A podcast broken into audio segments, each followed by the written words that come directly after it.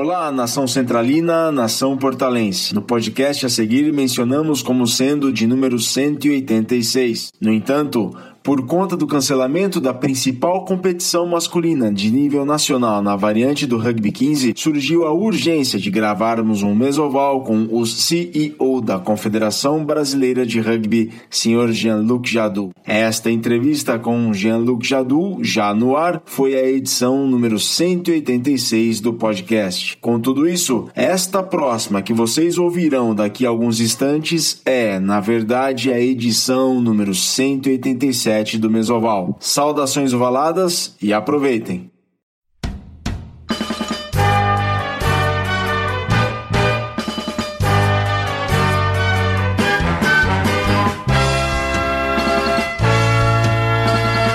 Saudações ovaladas, centralinos e portalenses, formem o Scrum, o Huck, o Mo, organizem a linha e vamos para a Mesoval de número 186.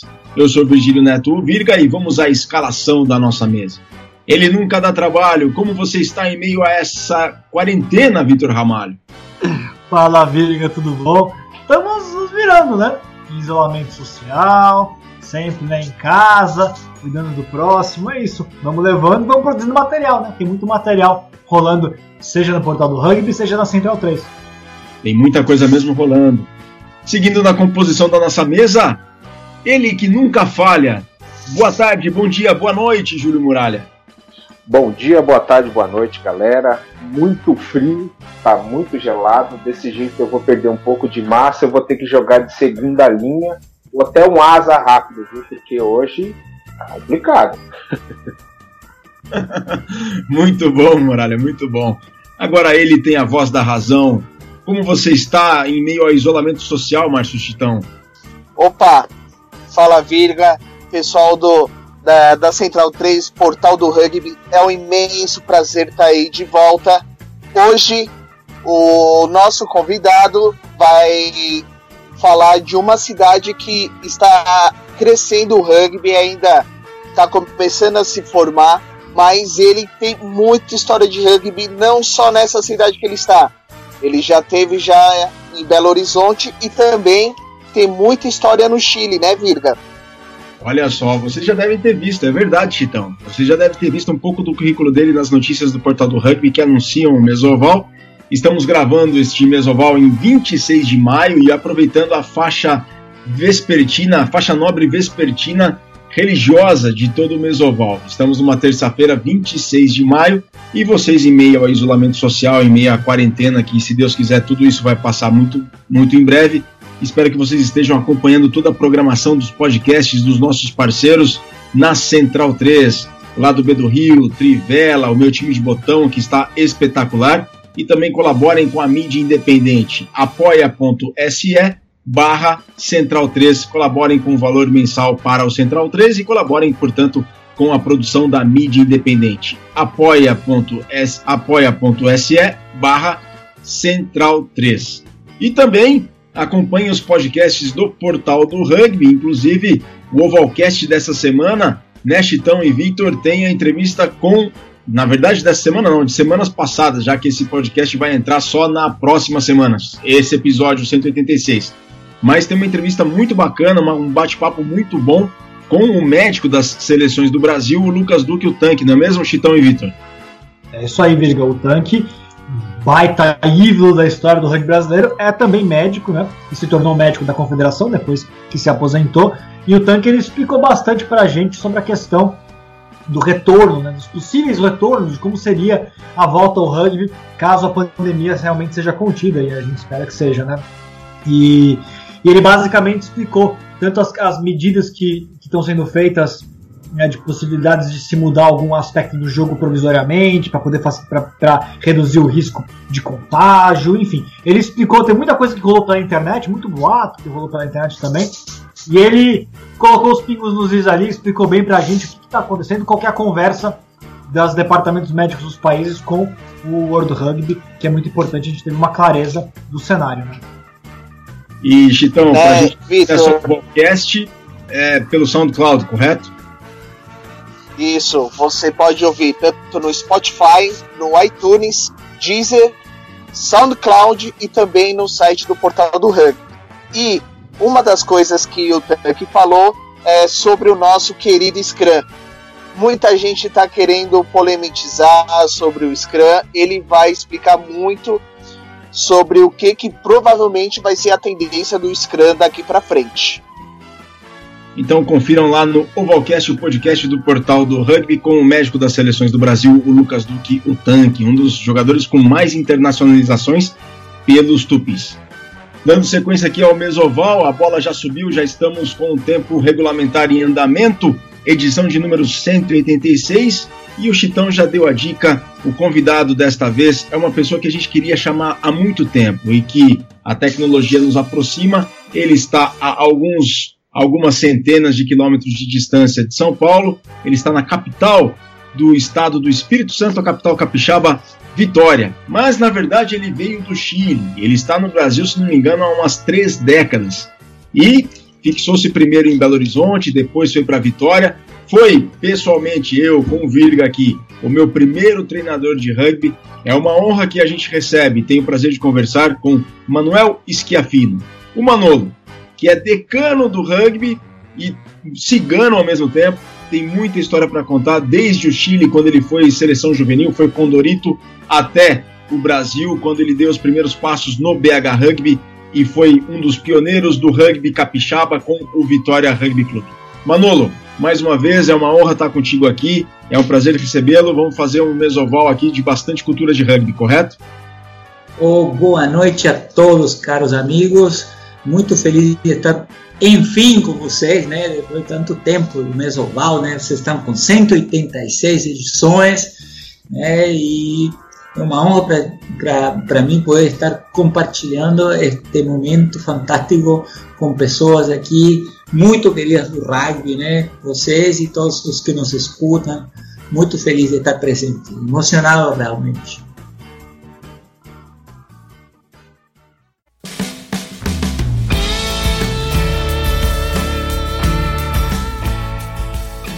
Emocionados estamos nós, mano. Bom, como eu sempre falo por aqui, todo começo tem um princípio. E como é que foi o seu começo no rugby, Manolo? Você é de Vinha Del Mar, Santiago, situa a gente, como é que foi o seu início, em qual clube, em qual escola, em qual contexto? É, bom, é, eu sou, eu nasci é, num país em que o Brasil foi campeão mundial de futebol, né, pela segunda vez, né, então há uma relação muito direta entre mim e o Nano, que eu nasci no ano 62, com meus colegas do futebol, porque Brasil foi campeão justamente no Chile, né? É, então, já nasci no ano que o Brasil foi campeão, imagina, campeão mundial. Bom, eu, é, na infância, entrei a estudar num colégio britânico, né? O Chile é muito comum, tem muitos colégios ingleses, né? Onde a língua que se fala é o inglês, né, as aulas em inglês, inclusive, é, e obviamente há toda uma cultura do esporte na, na, na escola, né? onde os alunos são impelidos a praticar atividade física, né? e obviamente por ter uma cultura britânica eles como que empurram né, a tentativa de que os alunos pratiquem esportes britânicos, que pelo menos se praticam é, é, na Inglaterra. Né? Então eu tive um treinador que era escocês, né? era um professor de educação física, obviamente, né? um senhor alto, vermelho, igual um tomate, que quando estava furioso né, te mandava para a ducha se você falasse algum palavrão, você era proibido falar palavrão. Então, com, na época, é, o colégio era muito mais restrito nesse, nesse negócio da cultura do rugby, então havia limitações com a idade. Né? Hoje em dia, por exemplo, no meu colégio, que é o St. John's English School, né? É, hoje as crianças já no kindergarten eles começam a jogar rádio, fazer atividades lúdicas com 4 anos. Mas na época era mais rigoroso, né? havia uma limitação de idade. Então os meninos só com 8 anos podiam jogar rádio. Né? Eu entrei no colégio com 5 anos, 8 meses, né? É, e eu comecei a jogar rugby com oito anos, então eu fiquei dois anos jogando hockey em patins, cara. Eu jogava num clube, é, era criança, jogava num clube que se chama Guatipato, um equipe famoso de futebol lá na região de Concepción. Né? Eu sou do sul do Chile, é o terceiro polo mais importante do rugby nacional, né? a cidade de Concepción, uma cidade industrial. né? E eu nasci na cidade de Concepción e em 1970 comecei a jogar rugby no colégio com 8 anos, né? Assim que eu fiz os 8 anos de idade, eu pude ter autorização da escola para praticar o esporte. Hoje em dia, os meninos jogam com 4 anos, já estão brincando de rugby é, no, no, no, ensino pré-kinder, né? É, enfim. Bom, e eu fiquei jogando na escola, né, durante esses anos, e nessa época o rugby escolar era é, é, mínimo no Chile, né? Os únicos que jogavam rugby escolar eram os colégios britânicos, né? Então, os colégios britânicos tradicionais da época, que eram Creyhouse, né, é, é, que era um colégio de Santiago, e na, em Vinha do Mar tinha o Mackay School, né, e tinha também o Grant School em Santiago, né, que é os colégios ingleses mais importantes. Né? Então, a nível escolar, eram todos os jogos. Então, eram jogos esporádicos que se fazia nas férias, né? É, ou nas férias de inverno, ou no final do ano. É, a gente havia muita interação entre os colégios britânicos, então se, se fazia essas viagens. Até hoje existe essa interligação. Só que a diferença é antigamente o vale escolar é, cresceu muito, né? se criaram muitos times de vale escolar. Naquela época éramos cinco, seis colégios que praticavam o vale, então era tudo muito pecado, se jogava muito pouco no ano, mas os valores eram os mesmos, né? É, e daí você então, aí você foi pro, pro esporte, não foi, Manolo? É, não, é, o que acontece? Eu com 16 anos entrei na faculdade, entrei na faculdade com 16 e, e fui a morar em Valparaíso. Gente, é eu estudei engenharia na Universidade Técnica Federico Santa Maria, que fica ali num baixão é, na divisa entre Vinha del Mar e Valparaíso, que é uma baía muito grande, né, porque já conhece essa região. E eu, é, entrando na faculdade, é, a faculdade é uma universidade muito severa em termos de rigor acadêmico, então eu fiquei praticamente dois anos enclausurado na faculdade, estudando um condenado para não ser expulso, porque era muito difícil, né? É, é, considerar uma das melhores faculdades da área técnica da América Latina, é, enfim. E, e aí comecei a jogar rugby na faculdade, né? É, havia um, um, time de rugby universitário e eu jogava nessa, nessa faculdade, tinha 16, 17 anos, né? Fiquei dois anos jogando lá, né? E aí é, eu quis jogar no Sporting, então, era um clube de primeira divisão, né? E, e, me aproximei aos treinos das pessoas, né? Comecei a frequentá-los. Os treinos eram à noite e os treinos na universidade eram na hora do almoço. Então eu eh, a brilhante ideia de treinar rugby ao meio-dia na faculdade e treinar à noite num time de primeira divisão, né? Que eu era um juvenil, né? Todos eram adultos na época, havia muito jogador de seleção e tal. Então tive essa brilhante ideia. Então praticamente minha semana era assim: treinava terças ao meio-dia na faculdade, treinava à noite eh, no clube. Na quarta-feira tinha treino de eh, preparação física na faculdade. E na quinta treina, treinando ao meio-dia e à noite no clube. Meio-dia na faculdade e meia-noite no clube. Na sexta-feira se fazia um treino bem leve na, no clube, né, à noite para o treino que se fazia nessa época nos domingos. Jogos eh, nas divisões, eh, primeira e segunda divisão então eram aos domingos, não eram aos sábados, né? Eh, e nesses anos, falando do início dos anos 80, né? E, claro, como eu jogava rugby universitário também, eu tive a brilhante ideia de representar a universidade jogando aos sábados e jogando na, no esporte aos domingos. Então eu tive a naquela época não havia controle sobre estas coisas, né?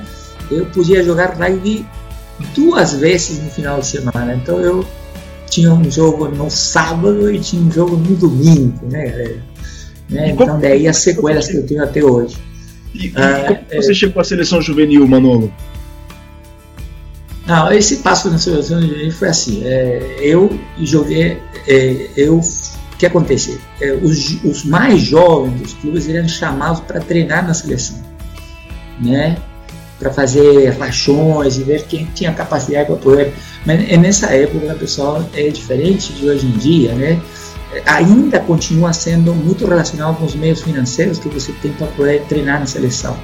Então, você é chamado para jogar, na, treinar na seleção, fazer as pré-temporadas no verão, né, e fazer pré-temporadas ou treinos massivos em Santiago, tudo isso era feito em Santiago na época, né, e me chamavam para participar desses treinos. Né? Mas eu, por exemplo, isso me chama de favorito, eu falei assim, gente, eu nunca vesti a camisa vermelha, né? Então isso é uma coisa que a gente tem que ter claro. Eu participei das pré-seleções, treinei com a pré-seleção ah, de linha do mar, ah. inclusive, quando o Old Christian, por exemplo, que é um time de. É, chama Old Christian, são um grupo de é, cristãos católicos, eu não sei se católicos, mas são da Nova Zelândia, fizeram uma visita a, a, ao paraíso, eu participei da seleção de, da quinta região, né?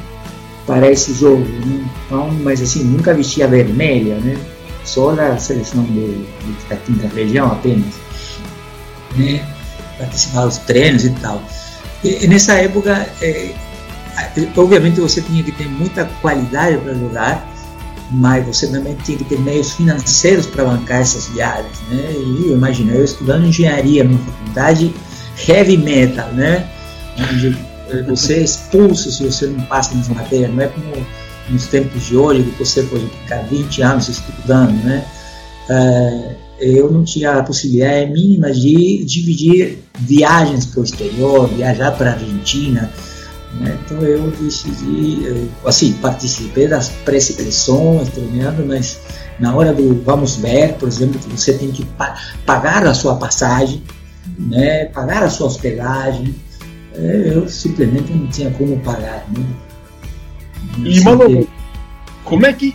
E aí, a tua vinda para o Brasil se deu como assim? Foi em que altura da vida e como é que foram seus primeiros anos no Brasil, longe, distantes do rugby? Bom, eu terminei a faculdade em 85, né? E, e vim, eu fiquei trabalhando, obviamente, e em 90, né? Eu vim para o Brasil, me fizeram um, um, um emprego, né? Em Belo Horizonte, especificamente em Betim, que é uma cidade do Grande Belo Horizonte, né? Onde está a Fiat, inclusive, na área de processos químicos. E eu simplesmente peguei minhas malas e vim para o Brasil.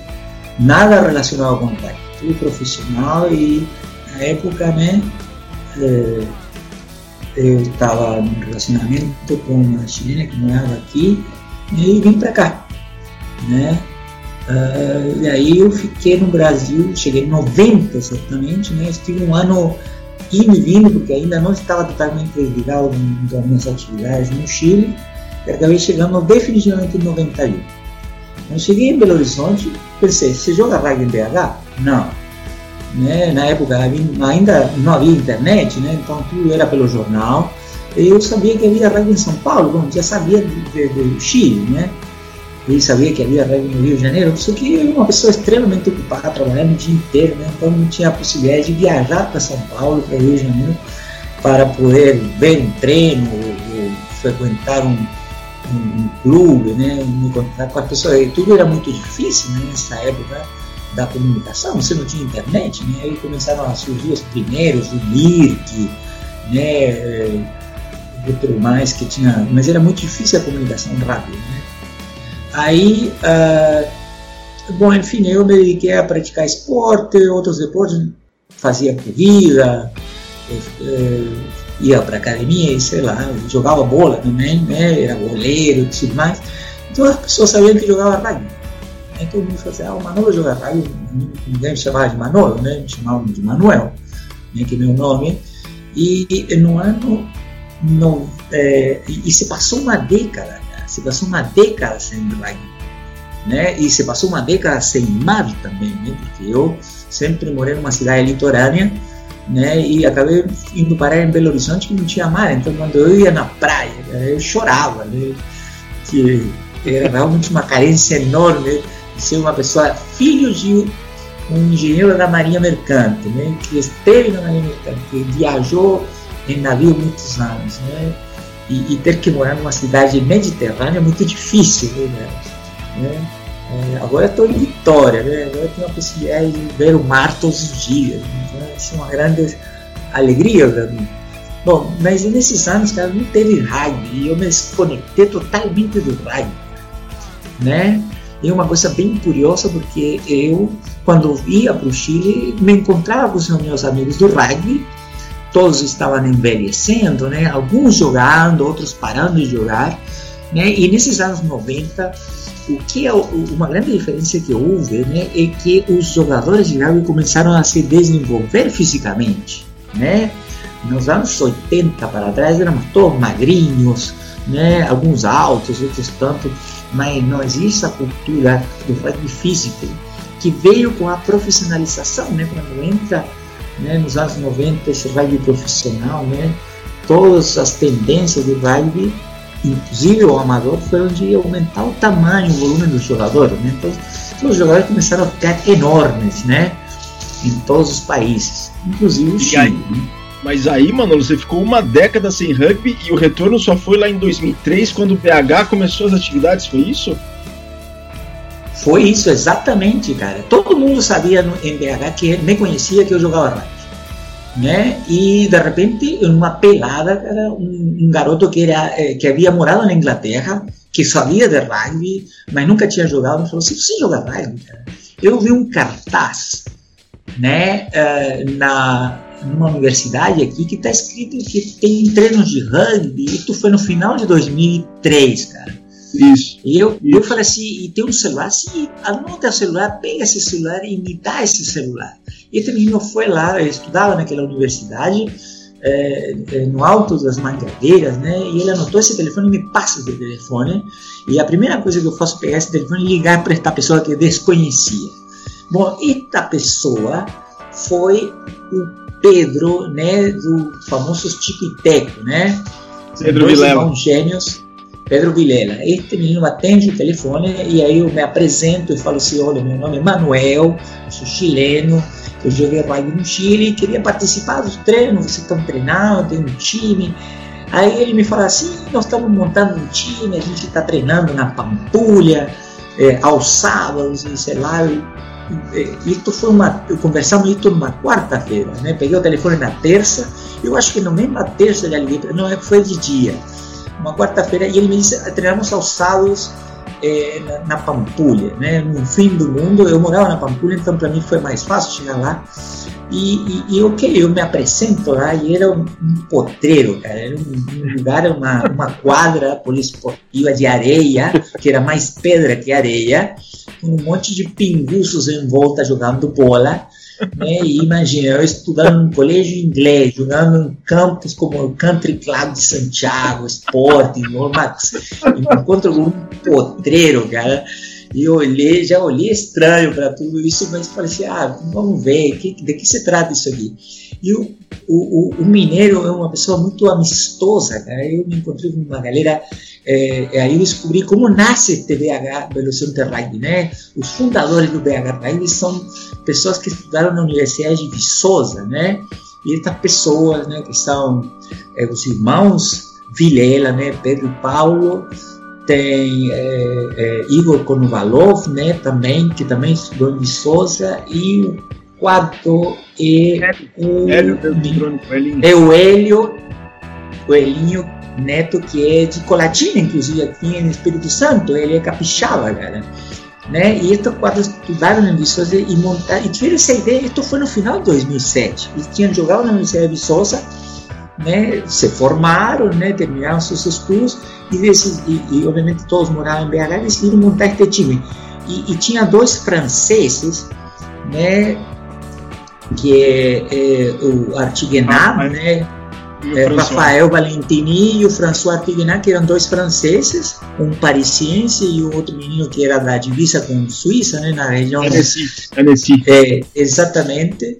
E, e estes dois franceses, mas os meninos Viçosa e um monte de amigos pinguços, né? Montam este time e começam a treinar, né? E eu chego lá e falo assim. E, e qual era a ideia deste treino? Já tinham acontecido uns quatro treinos. Era bem simples. Se encontravam os sábados, na parte da tarde, jogavam um rachão e depois tomavam cervejas até o outro dia. Era basicamente esse o treino. Ô, ô, ô, Muralha, eu tô vendo que você tá querendo fazer uma pergunta aí pro, pro Manolo. Não, não. Eu ia eu fazer alguns comentários. Essa parte de ir pra praça, ir pra um local e treinar, onde tem vários pinguços, é, era, era a rotina que a gente tinha no Bagatelle. A diferença é que assim, a gente ia treinar domingo de manhã. Então, quando você ia treinar de sábado à tarde, o pessoal tava ainda se aquecendo. A gente pegava o resto do resto. A galera tava também na ressaca. Além dos, dos bêbados na rua, o time tava de ressaca. Então, isso é uma, isso é uma, uma, uma constante na maioria dos times de rugby que começaram ali no, no meio dos anos 2000. E. Exatamente. E Vitor, tem alguma Não, pergunta não. fazer pro Manolo, não? É, o nosso, nosso problema na Fita Leste já era outro. né? O campo, o espaço era um espaço sério ali do CPU. O problema é que o campo não tinha grama, tinha pedaço de janela, tinha pedaços. tudo que você pode imaginar tinha no campo. Mas é um pouquinho, um pouquinho diferente a história. Não, eu tenho uma pergunta assim pro, pro Manolo, porque eu tô aqui esperando ansiosamente. O Manolo contou como é que ele começou no rugby, né? Esse trajeto no Chile. A gente vai voltar ainda mais sobre esses assuntos. Mas e bateu a dúvida. E onde entra nessa, Manolo? Virgílio Neto. Como era Virgílio Neto no início do, do, do rugby BH? Todo mundo quer saber essas histórias. Por favor. Como era a vida de quem? Virgílio Neto. Onde, onde Cara, o aparece Virgílio era um garoto, cara. história? Ele estuda. E, é, O que acontece? Eu, eu não sei como, é, en- entre todo esse bando de pincurso, havia bastantes estudantes da PUC, né, da PUC Minas. Né? Virgílio estudava Relações Internacionais na época, e estavam os irmãos Becker, que estudavam eh, Engenharia Mecatrônica, né? Não sei se ambos estudavam engenharia mecatrônica na época, mas era uma galera da PUC, né? Havia várias pessoas que foram levados, né, por esta galera da PUC, Jaú, João, Pedrão, né, Becker, né, eh, foram treinar, cara, e era muita gente da PUC nesta história. E também do círculo de amigos do Igor Konovalov, ele, ele era funcionário público, né, trabalhava num órgão público, não lembro qual, ele também convidou seu companheiro de trabalho, aí chegou Bruno Versosa, né, que é lutador de jiu-jitsu, hoje ele mora, inclusive, no, eh, eh, na, na Ásia, né, Dubai, e, Dubai. ele também é um lutador jiu-jitsu, Dubai, perdão, e, eh, enfim, assim, e, e tinha outros jogadores que eram colegas de trabalho, e, e um monte de gente simpática, muita gente grande, tínhamos um time muito grande, cara, jogadores muito grandes, muito pesados, né, tudo acima de 100 quilos, menino com 1,90m, Pedrão com 1,98m, Esquetino. enfim, Esquetino, que era da PUC, né, também, se não me engano, era Relações Internacionais. Tinha os irmãos, eh, eram dois irmãos, Vinícius Agostini e o Bruno Agostini, que também eram da PUC Minas, né. Então, começou a crescer o grupo enormemente. Bom, e, de- de- de- do potreiro de areia, né, nós acabamos indo treinar eh, numa, numa, num, no exército, cara. E esta é uma coisa muito importante para quem está tentando montar um time, é a possibilidade de você ter um lugar adequado para a prática do rugby. Né? Nós conseguimos, por intermédio do Bruno Versoso, nos contatos no Exército, a possibilidade de treinar no 12º Batalhão, acho que de infantaria, não sei, desconheço essa terminologia, ali bem no centro de Belo Horizonte, né? E aí isso, isso no início do ano 2004, né? Aí virou nossa casa durante muitos anos, né? E, e aí já com a ideia de fazer treinos periódicos aos sábados, dando maior seriedade, né? E treinando, tentando levá-los para treinar mais uma. Então eu incentivei muito isso de, de levar a sério, gente, isso aqui, vamos treinar mais sério, vamos jogar, vamos treinar durante a semana. Aí a gente treinava num parque, é, fazíamos preparação física, jogávamos touch, né, para tentar dar uma seriedade maior a esto de jogar. E, obviamente isto é muito importante que eu comente, cara, que essa galera de Viçosa, eles são umas pessoas com muita fome né, de jogar. Então eles eram pessoas tremendamente ativas na gestão, né, de organizar eh, jogos, organizar campeonatos. Eles tinham os amigos eh, em Varginha, a gente o primeiro jogo foram em Varginha, né? Jaú foi jogar lá. Tomamos uma boleta como de 85 pontos, né? Acho que foi 86 a 0 o primeiro jogo. Na verdade, foi o segundo jogo.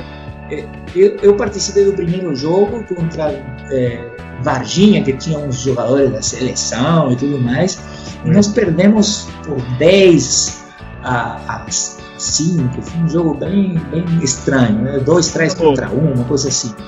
Mano, é, esse foi o primeiro jogo. Foi. Eu, eu quero aproveitar então, já que o Vitor fez a lembrança e você começou a lembrar também da, daqueles primeiros tempos do BH. O João Becker mandou uma mensagem aqui, então vamos ouvir o que tem a dizer o João Becker, antigo pilar do BH Rugby e grande amigo do Manolo.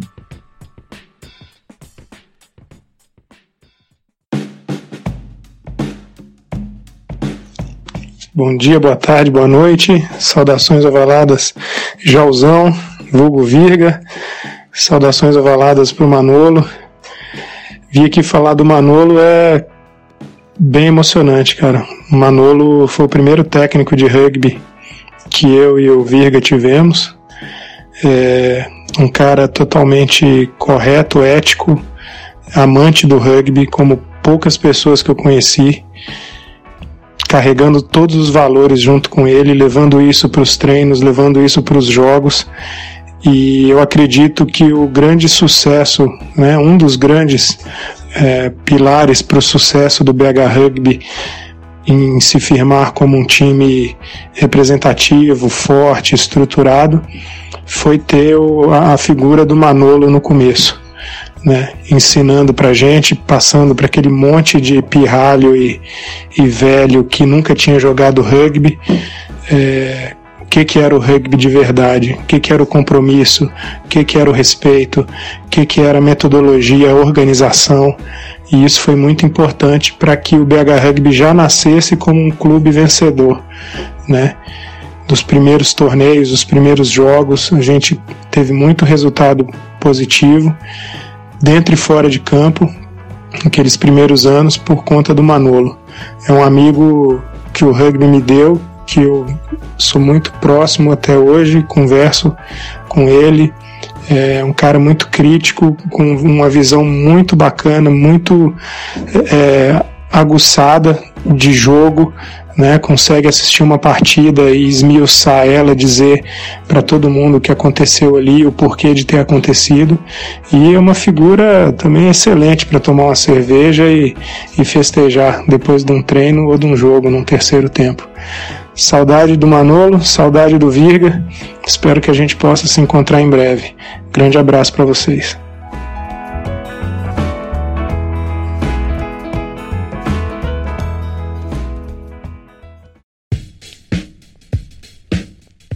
Manolo, ficou emocionado com essas palavras do João? Cara, o João me fez chorar praticamente, né, cara? O João é uma pessoa muito querida. Cara. Os Becker, né? A família Becker né, temos de lembrar que temos que lembrar que são várias pessoas com esse sobrenome Beger que jogaram rugby, né? Tem a Heloísa, irmã do Pedro e João, que jogou pelo rugby, time feminino quando se iniciou no final de 2005 o rugby feminino em BH. A Heloísa Beger jogou nesse time, ela deve ter jogado pelo menos, não sei, uns dois, três anos, não me lembro direito, né? E também jogou um primo deles, né? O Davi. Ele jogou rugby com a gente, o David Becker, né? E os dois irmãos, né? É, também pilares fortes desse, desse Belo Horizonte rugby, né? Bom, aí começaram a chegar gringos, cara. Aí chegou uma pessoa importantíssima no seu momento do rugby, do, do BH Rugby, que é o nosso amigo Careca, cara. Né? Você lembra dele, Virgílio? Eu lembro uma, eu tenho uma vaga lembrança dele, uma vaga lembrança. Eu já tinha saído quando ele chegou. Bom, ele jogou no, é um argentino que jogou no Citas de Buenos Aires, né? Ah, bom, o, jo, o Jorge Imparato, claro. Tô te ajudando. Claro, o Jorge Isso. Imparato. Mas eu o não Jorge Imparato. É, pois é, o Jorge Imparato foi um jogador que entrou mais ou menos na metade aí de 2004, um pouquinho antes, em abril, né? Que foi uma peça fundamental no desenvolvimento do, do clube, porque ele se, veio a se tornar o capitão do time durante muitos anos, né? E até hoje ele está né, vestindo a camisa do BH incessante e incansável, né? E, e, então é uma peça importantíssima. Quando chega eh, o Jorge lá, as coisas mudam. Né? outra pessoa importante que veio também, que participou nesse ano 2004 e, e, está sempre presente, apesar desse trabalho exaustivo, é o Juan Carey, né? Juan Carey, que Sim. é um jogador de rugby que jogou, que ele é de é, ele é de Rosário, né? Ele jogou no Duendes de Rosário, né? Ele inclusive jogou contra o Porta, né? Uma pessoa super legal, Carey. Né? Eh, chegaram os, irmãos, os amigos argentinos, eh, italianos, né? O Tipo, né? E o Facundo, Facundo que já falecido, né? Duas pessoas importantes. Infelizmente, faleceu no começo do ano passado. Isso, Deus o tenha. Ô, ah, e como que você foi parar em Vitória e começou a dar os primeiros passos lá e fazer uma equipe importantíssima lá em Vitória? Ah, é, bom, antes disso, como eu vou ter que entrar no quesito rugby feminino, né? É, eu vou explicar como nasce o rugby feminino em BH, rapidinho, um minuto. Claro. O João Baker juntou uma galera da balada, né? No final de 2005 e montou um time. Ele marcou um treinamento, né? Eu lembro até hoje, no 12, no 12º Batalhão, era um dia ensolarado, sábado, e eu já estava com várias sequelas do ombro machucado, e eu vi que ele começou a treinar umas meninas, e eu fiquei treinando com os, o masculino. Aí, de repente, no meio do treino, meu ombro sai, Aí entra de novo, eu fico convalescente e fiquei assim, não, não vou treinar agora porque o meu ombro acaba de sair, voltou, graças a Deus. E aí o João se aproxima e fala assim, Manuel, já que você não está treinando, tem como você dar uma ajudinha lá com esse time feminino, cara? E eu olhei para essas meninas, eu disse, gente, como eu treino essas meninas? Estavam treinando na pista de cimento, não podiam treinar no gramado, porque é, é, não, não, não, havia espaço para elas, e afinal acabei dando treino para essas meninas durante todo esse final de dezembro, no verão de 2006, né?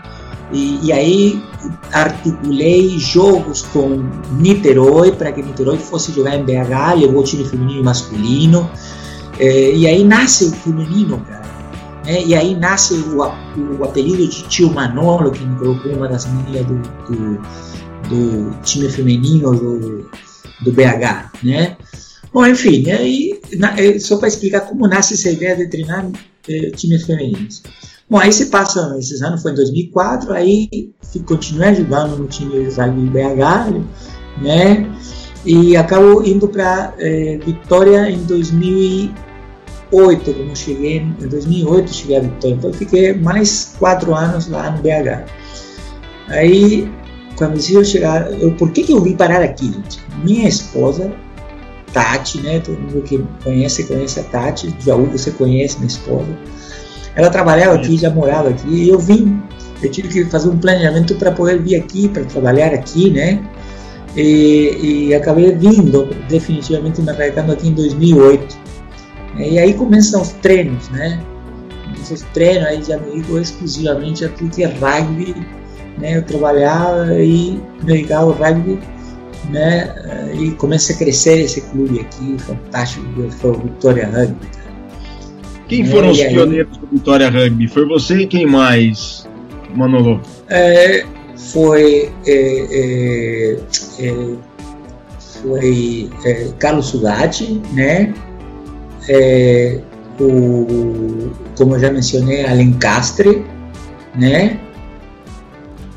que jogava no IFE, inclusive quem ensinou ele a jogar foi um argentino, não lembro o nome, né? Ah, foi treinador, até jogou pelo Brasil, cara. É, tô, tô, tô, mais de oito horas dando aula, estou começando a ter problemas com nomes, cara. É, mas assim, ele foi é, o, o Cleverson Alencastre, como eu já mencionei, Carlos Sudati, e o Nuno, né, que é em português, e o colega dele que é advogado, né, não consigo me lembrar do nome. Estas foram as pessoas que montaram esse clube em 2007, enquanto eu não estive, eu estive ausente. Em 2008 chegaram pessoas, é, Marcelão, que era Pilar, né, o João Paulo Mincho, né, que ele chegou como um garoto que, que se interessava pelo rugby, né, porque seu orientador da faculdade eh, falava muito sobre rugby. Né, e hoje em dia eu acho que o principal nome que tem o Vitória Rugby né, é o, o, o árabe, né, que é o, é, é o João Paulo Mincho, né, que é uma pessoa que começou em 2008 né, e está até hoje abraçando a Alvalada. Diga. O, o Chitão tem uma pergunta para fazer. Ah, por favor. Opa! E, Manolo, o, uma coisa que eu percebi que você é um cara muito apaixonado pelo rugby e você ajudou a fazer muito, os é. times assim, é que que foi assim fora do eixo do rugby. É, o que você sempre leva aos clubes que você passa? Porque isso, isso pode ajudar muita gente que está querendo iniciar né, um time. E o, qual é a essência que você leva para cada time que você pode ajudar aos iniciantes que estão querendo montar um time na sua cidade local? É, cara, eu acho que é o compromisso, né? É o compromisso, essa dedicação que você tem ao clube ou a esse grupo humano que está desenvolvendo o rugby, a paixão pelo esporte, né? Você ser um apaixonado e você conseguir é, é, é, é passar essa paixão para essas pessoas, que essas pessoas sejam motivadas pela sua energia. Eu, todo mundo que me conhece no BH Rugby sabe que eu era um pé no saco, porque eu cobrava as pessoas ir treinar, dava expor nos treinos. Eu sempre fui uma pessoa chata, cobradora, compromissada, né, que estava sempre presente e que tentava dar seriedade ao rugby, né? BH, é verdade, é verdade, é muita verdade isso. O professor de educação física que apareceu a primeira vez, Carlos Cicucci, ele falou assim, gente, a gente pode fazer um convênio, e tu foi em 2004, cara, ele é um professor de educação física da, da UniBH, e ele falou assim: a gente podia fazer um convênio com a UniBH. Né? Se passaram dois anos entre a ideia de professor de educação física para que nós começássemos a jogar na UniBH. Né? Era meu amigo, e aí observem que o BH Radio depois fez uma parceria com a UniBH. Né? E tudo isso pela ideia de um professor de educação física, cara, que o Leo Cicuti, me lembro até hoje dele, uma pessoa sensacional, que ele falava: Manolo, você você não é professor de educação física, você não acha que esses meninos têm que fazer atividade física? Não só acho como deve, né? E não só acho que quem tem que dar os treinos é você, cara, porque você é um profissional de educação física, como eu comentei antes, né? Olha só, eu sou um engenheiro mecânico, cara, eu não tenho que dar treinos ganho, não dar treinos ganho, eu um professor de educação física, cara. Né? Eu posso ser é, jogador, eu posso ser é, administrador, torcedor, né? mas eu não tenho. É, então é importante que, atrelado à necessidade de montar um time, haja pessoas da área de educação física que participem do crescimento do clube, né? E definitivamente as pessoas têm que ser muito comprometidas com aquilo que gostam, tem que gostar deste esporte. Eu tive sorte porque eu fui, comecei a jogar rugby desde criança, né? então sempre gostei do rugby. Eu tive essa lacuna enorme, né? foi uma frustração muito grande pelo fato de que em BH estive praticamente uma década sem jogar rugby né, e sem contato com rugby, né, porque não havia internet no, no início dos 90, né, para poder viver o rugby. Então, o único que eu sabia de rugby era pela televisão, pelo jornal, né, algo raríssimo, né. Eu fiquei cego nesse tempo. Então, essa, essa fome de rugby acabei suprindo quando voltei em 2003 e que foi até que me dediquei 100% full time até 2012 praticamente, né? Que só respirava rugby, né? Aí eu comecei a ter eh, muita pressão no trabalho, muitas atividades que me, não me permitiam me dedicar 100% ao rugby, né? Mas aí dei sorte, cara, porque no Vitória Rugby chegou mais uma pessoa importante que não faz, fez parte do início do rugby, mas que foi o Conrado Escudeiro, cara, um tucumano que chegou mais ou menos em 2011, se não me engano, ao Vitória Rugby, então ele começou a me ajudar nos treinos femininos, ele começou a jogar no rugby masculino e quando eu vejo esta pessoa fantástica, eu, eu Conrado, cara, pensei assim, ah, agora que eu estou meio apertado, não consigo, né, eu preciso passar o bastão para alguém, eu vi encontrar a pessoa certa. Né, ele começou a tocar o treinamento, tanto feminino quanto masculino. Ele neste momento está na Alemanha, né, dando treinos tá, no clube e trabalhando, né é uma pessoa muito dedicada ao raio, uma pessoa sensacional. Né? Então, Vitória tem muitos nomes importantes, cara. Né? O rugby capixaba tem muito importante e, e, se vou começar a falar das meninas do rugby Vitória, cara, aí então nem falo. Cara. Tem uma pessoa maravilhosa nesse clube, né? Aí Mas... a lista é eterna. É eterna. Sensacionais que jogaram rugby pelo Vitória. Mas o Vitor tem coisa para falar aí, Manolo. Pode falar. É, trazendo um pouquinho, então, esse. Voltando um pouquinho para o assunto do, do, Chile, né? Chile versus Brasil. É, eu queria entender um pouquinho isso, como é que foi a sua percepção, né? Você tinha vivido, você já contou um pouquinho né, da, da questão do campo, né? Que, que te deu um choque, né? Um choque de cultural, até você está acostumado com campos bem melhores no Chile. É, mas a sua vivência foi num, num rugby no qual as pessoas conheciam rugby desde pequenas, né, nos colégios britânicos, enfim. E você teve esse desafio de formar, o, fazer o rugby acontecer em dois lugares onde não havia, onde não havia rugby. Como é que você foi enxergando esse contexto que você estava se inserindo e qual era o caminho para você conseguir fazer com que, que a coisa acontecesse? Como é que foram as suas estratégias nesse momento? É, bom, em primeiro lugar, já, é, vamos começar. É, o, o, contexto de Vitória Rugby e Belo Horizonte Rugby são um pouquinho diferentes. Por quê? Porque o BH Rugby já era um, uma, um clube em formação, né? Está o grupo de Viçosa, uma energia tremenda, né? Montando esse clube, né? Dando nome, dando logo, dando ideias, né? É, e eu fui aportar, é, querendo, é, tentando explicar para estes garotos que jogavam rugby na universidade de que era necessário que entendessem das regras do rugby. Os meninos jogavam rugby, haviam jogado em Viçosa muitos anos, mas eles não sabiam a metade das regras, cara. Né? E também não respeitavam muito as regras. Então foi um choque cultural. Eu via que as pessoas questionavam demais as arbitragens, meio, meio assustador né? fui treinar, fui dar, apitar vários é, vários jogos ou presenciar vários jogos que eram apitados por outras pessoas e eu via que era extremamente futebolizado o rugby, né? Até na forma de celebrar os tries, e, e, meio era muito estranho porque, por exemplo, quando eu comecei nos alvores do rugby, cara, você vai jogar um jogo, você não cumprimenta os adversários no início do jogo. Você entra concentrado, entra no campo, né? E simplesmente entra para jogar e quebrar tudo, cara. E a confraternização é pós-jogo. Eu via que os caras estavam todos conversando, batendo papo com os adversários antes do jogo, e eu achava muito estranho esse choque cultural, né? Então eu, com o Juan Care, que foi jogador né, do, do, do Endes, né? A primeira coisa que a primeira percepção que vimos no Rugby era que é o seguinte: a gente viajava para jogar e as pessoas iam bebendo na viagem de ida, cara, né?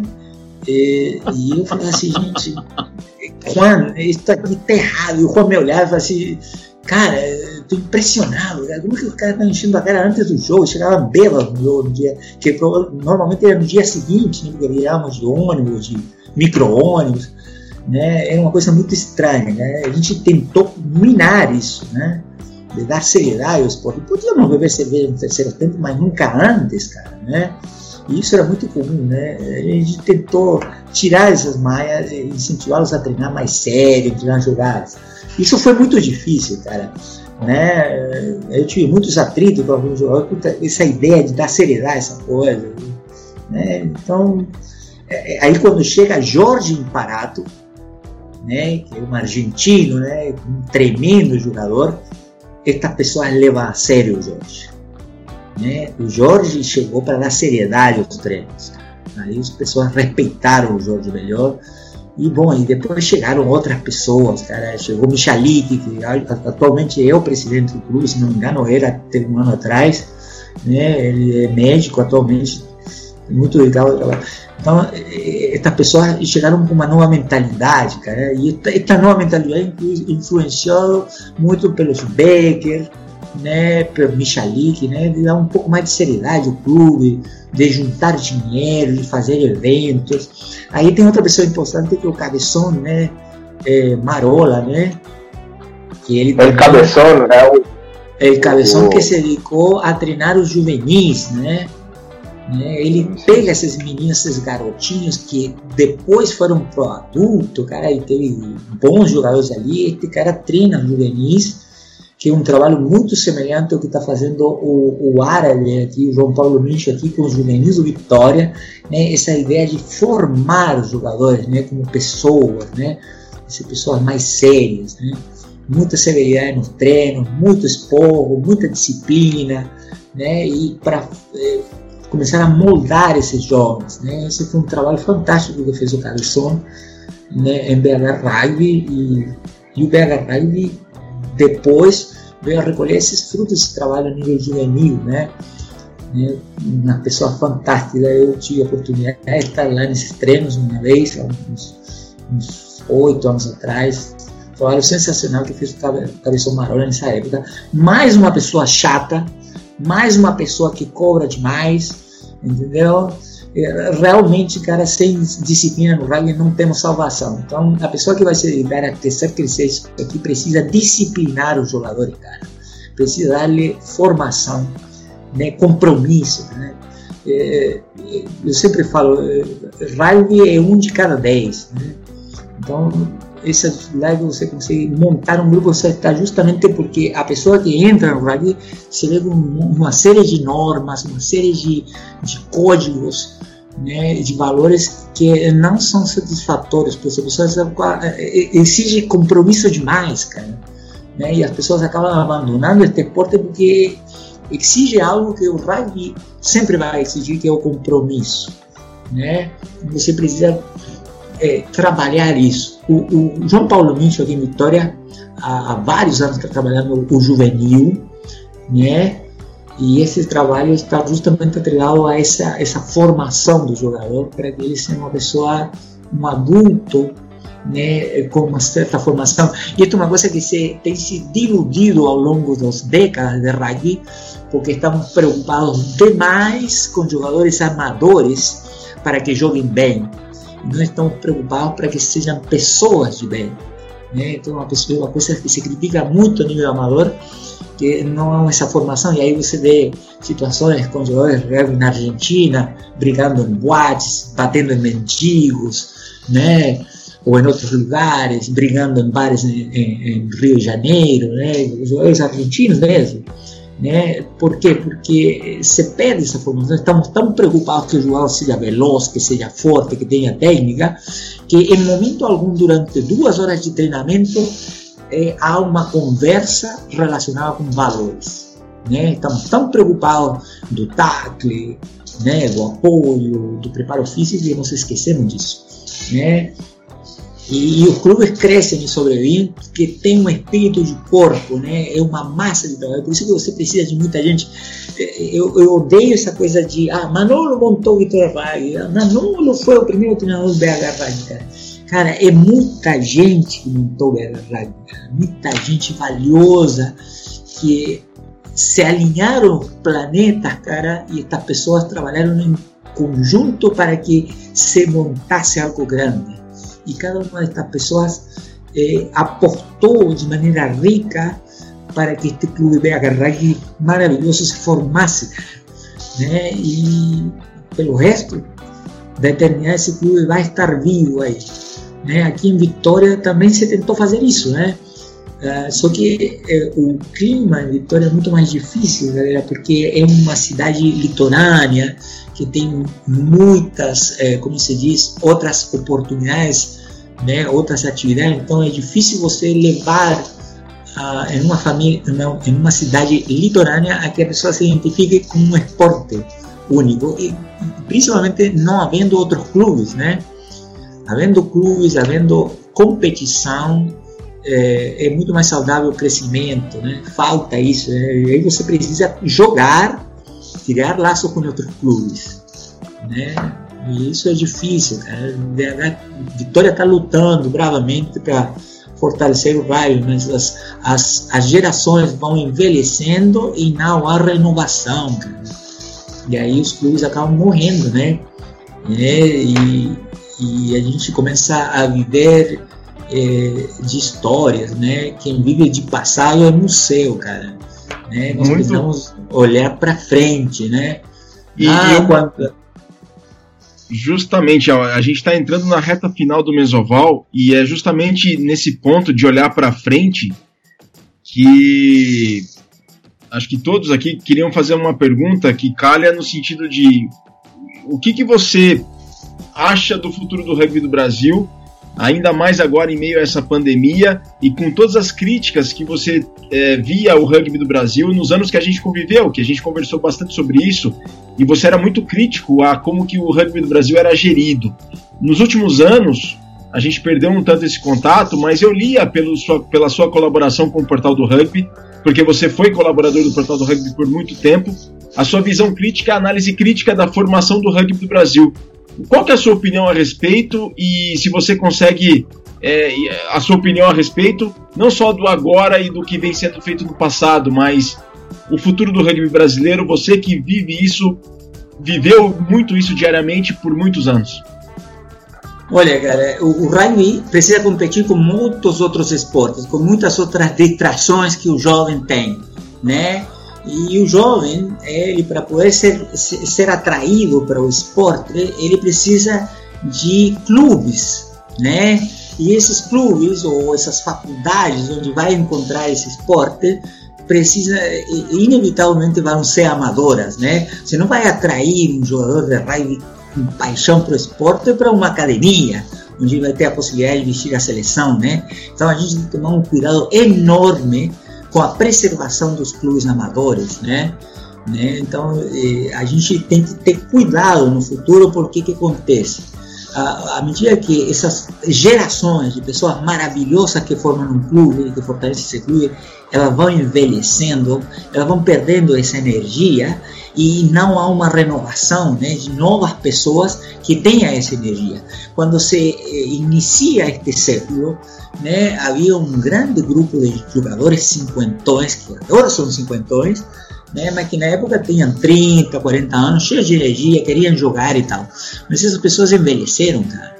Né? E, e, hoje essas pessoas não têm essa energia para continuar com essa tarefa, então deve haver sempre uma renovação. Então você tem que começar a pensar, e, e nisso grandes clubes como São José pensa, cara, né? Ele está eternamente formando é, divisões infantis, crianças que vai formando. É o garoto que começa a jogar com 4 anos, que vai jogar com 5 anos, vai jogar com 15 anos, vai jogar com 20 anos, e, e depois que termina a sua vida né, de rugby, ele ainda continua aportando para seu clube, ajudando o seu clube, formando um time de veteranos, né? Faltou um espaço para os veteranos, para os veteranos continuar jogando, continuar aportando para seus clubes. Né? Os, os, veteranos não jogam mais, cara. Né? Tem alguns clubes que têm veteranos, o Cruzeiro, o Cruzeirão, né? do São José, um deles. Né, tem um essas pessoas velhas, né, depois de aportar financeiramente, essas pessoas precisam ter espaço, não tem vida. Né? E a Confederação Brasileira tem que ter muito cuidado com a preservação dos clubes, não pode minar os clubes, cara. Eu, eu fico preocupado, por exemplo, o SPAC, SPAC, no, no, no início da década de 2000, cara, tinha um timaço com grandes jogadores, e a mim me entristece ver que esses jogadores saíram do SPAC para ir a jogar em outros clubes, cara. Se tem uma coisa que me entristece é ver uma pessoa que nasce num clube importante como o SPAC, por exemplo, e ele sai do SPAC para jogar na mesma cidade em outro clube, cara. Uma coisa que me revolta profundamente. Né? E eu vejo isso com esse profissionalismo, semi-profissionalismo que está brotando no país, que as pessoas, cara, não têm amor por suas bases, cara, eles, por necessidades, eles acabam em clube. Cara. E a gente tem que ser cuidadoso com essa apresentação. Cada clube tem que formar o seu jogador para que ele permaneça no clube, sinta amor por, pela camisa é, é, incondicionalmente, né? Para preservar esse amor pelo clube. Então, o rugby amador cria essa condição, né? É, é, a base do rugby argentino é o rugby amador, né? Assim como em outros países a base é o rugby escolar, por exemplo, né? E a gente precisa preservar essas bases. O Chile agora está tentando levar o rugby a todas as escolas públicas do país, né? Está fazendo um trabalho fantástico, né? Que vai demorar, né? Porque a mentalidade do, do, jogador chileno é um pouco diferente, né? Ele não quer jogar na seleção, ele quer jogar até os 30 anos e depois viver de brisa, né? Viver de glórias, né? A gente tem que entender que você joga rugby forever, né? O Júlio tem uma pergunta aí, Manolo. O Júlio quer, tem, tem uma pergunta para fazer. É, não era nem uma pergunta, era mais uma, uma concordância e fazer uma, uma analogia rápida para para ver se você concorda ou não. É, o pessoal acha que rugby é plantar chuchu, né? Chuchu é uma coisa que você planta em qualquer lugar.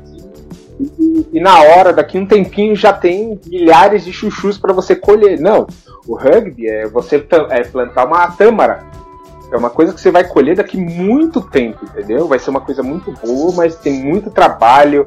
Você tem, é que nem você falou, é sacrifício, é, é ter o, o, amadorismo como uma, uma forma de propagar o rugby. E hoje em dia o pessoal quer ter o um profissional.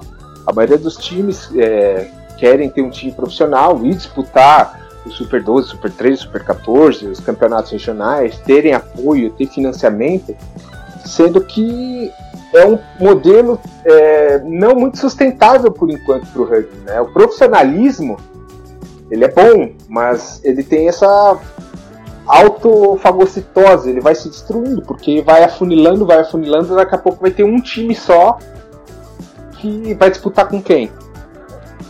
Esse é um, um problema do rugby que a gente está vivendo agora. Você, com a experiência de ter é, sido é, parte da, da fundação de dois clubes são grandes e conhecidos, tanto do lado é, é, no masculino quanto no feminino, que hoje em dia a gente não vê, né? É uma coisa legal esse trabalho que você vem fazendo até hoje. E o plano para o futuro? É, bom, cara, eu é, depois que virei o século de vida, eu é, fiz um plano para ser professor universitário. Estou neste, nesta nesta cruzada de ser professor, de ser um docente e devolver para as novas gerações tudo de bom que esta vida me deu, né? Então estou 100%, minha esposa é testemunha, né? Trabalhando para isso, né? Me dedico 100% aos meus alunos, assim como me dediquei às pessoas do rugby, mas eu tenho um sonho quando eu ficar velho, né? Aposentar, né, eu voltar a ser treinador de rugby, né, voltar a dar esporro para os meninos, né, provavelmente eh, o árabe, né, esses juvenis que ele está treinando agora já vão ser adultos, né, e continuar é, é próximo do rugby, porque essa é a minha ideia, né, uma vez estar sempre próximo, né, eu assisto na medida do possível os máximos jogos possíveis, estou lendo o portal do rugby para poder acompanhar o que acontece no mundo e aqui no Brasil, né, para não me desligar tanto do raio, né? Nesse momento não tenho tempo, realmente não tenho tempo. Né? Mas é, para o futuro eu quero ter mais tempo para dedicar mais ao Vitória, né? Tentar voltar a ajudar o rugby feminino que está é, é, é, com problema, né? sem gente para treinar. O grande time de outrora do Vitória Rugby é, largou o rugby, terminou, né? as meninas envelheceram né, não quiseram jogar mais ou não puderam, né, por questões profissionais e também familiares, né? É, então é, temos que retomar isso, mas para isso você precisa de gente valiosa, é isso que é importante. Sem as pessoas certas na hora certa é muito difícil. Né? As pessoas precisam de muita energia e muita é muito esforço, né? precisamos de muitos é, Jorge Imparato, muitos Michaliques, muitos Beckers, né? muitos Alencastre, né? muitos árabes, né? muitas pessoas como vocês em todos os clubes, né? como grandes clubes que tem no Brasil, que você sabe que são muitas pessoas trabalhando em conjunto. Né? Então é importante que as pessoas que estão aí tentando montar um grupo negociem bem com seus colegas, né? haja cordialidade né? na negociação para que todos almejem o mesmo objetivo. Né? E eu, meu objetivo futuro, né, na, medida possível, voltar a, abraçar o Vitória Raiva, ajudar na medida possível, dando treinos. Né? Eu sou muito bom em assistir vídeos e fazer análise de vídeo, cara né? Vejo até os últimos detalhes. As meninas sempre falavam assim: você um vídeo, você percebe até o gesto, o último gesto que você faz, etc. Né? Então é isso importante, né? que esse é o meu futuro. Quando envelhecer e ficar de cabelos brancos, que ainda não nasceram, ou seja, tem poucos, né? eu espero uh, poder voltar aos rugby né? até os últimos dias da minha vida.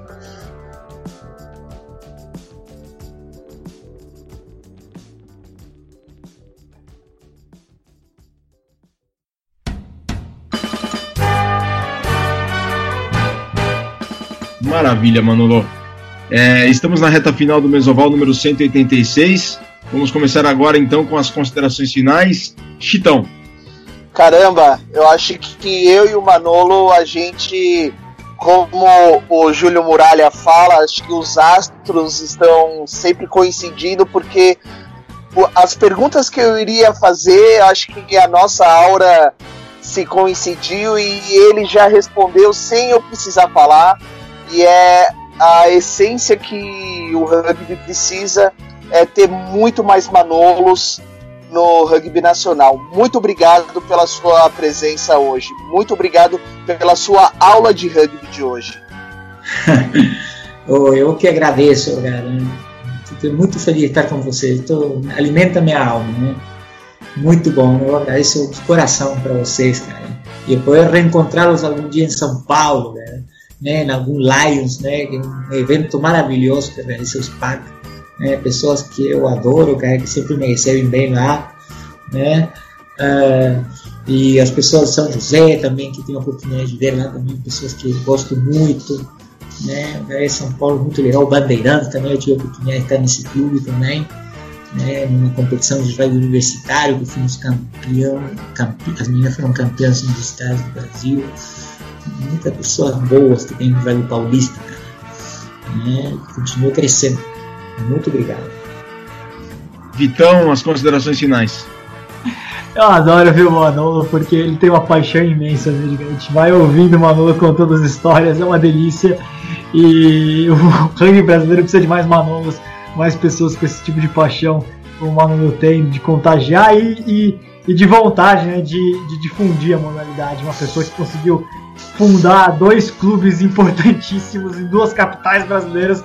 Aliás, queria saber se alguém fundou dois clubes em duas capitais brasileiras. Acho que só o Mano. em duas capitais é, é algo, é algo realmente, realmente único. É, se tem mais alguém, são poucos, certamente. O Konovalov, o Igor Konovalov, Belo Horizonte é, Fortaleza.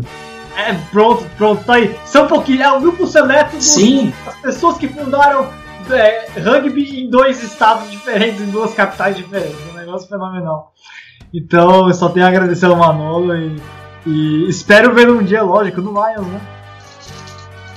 É, tem que ser um Lions, gente. O árabe tá levando os juvenis esse ano para lá. Bom, isso foi um prognóstico pré-pandemia, né? Agora a gente só não sabe o dia de amanhã, não, podemos, não vamos começar aqui a dar palpite como tanta gente aí na televisão, falando o que vai acontecer com o país, porque o que tem de palpiteiro é impressionante, né? Mas assim, é, vamos torcer para que o rugby volte rápido, né? Em segurança para todas as pessoas que cultuam o esporte, né? Obviamente, né? Respeitando as normativas de saúde, né? Da Organização Mundial de Saúde, né? E sem ficar se metendo no assunto dos outros para coisas que não são de nosso conhecimento. Né? É muito importante um bom conselho para todos, para fechar aqui.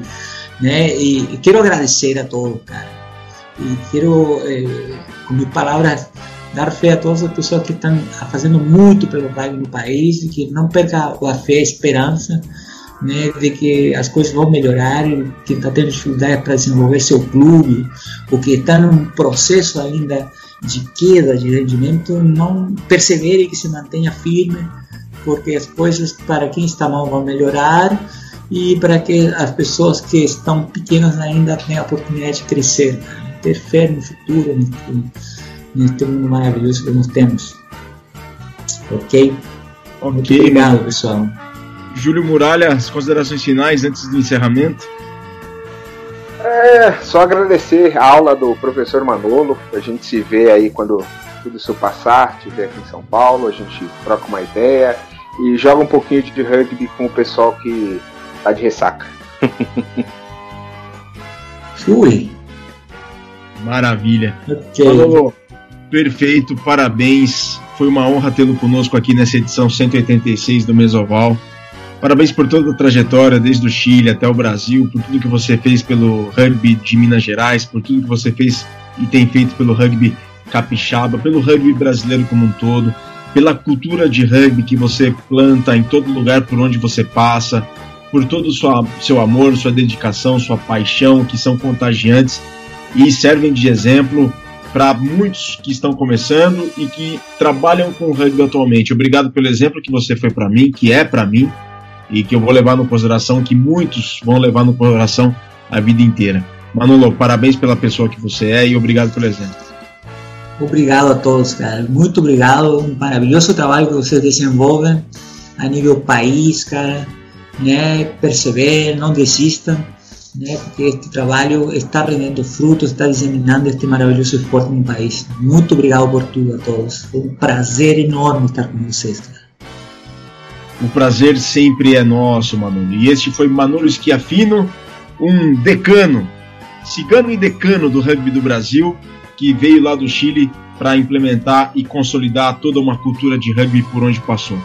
Pessoal, a gente está nas redes sociais, nos sigam, estejam sempre atentos à programação do Portal do Rugby, seus podcasts durante toda a semana e também na Central 3 acompanhem durante toda essa, programa essa programação em tempos de pandemia e isolamento social. A gente volta numa próxima oportunidade. Muito obrigado pela audiência.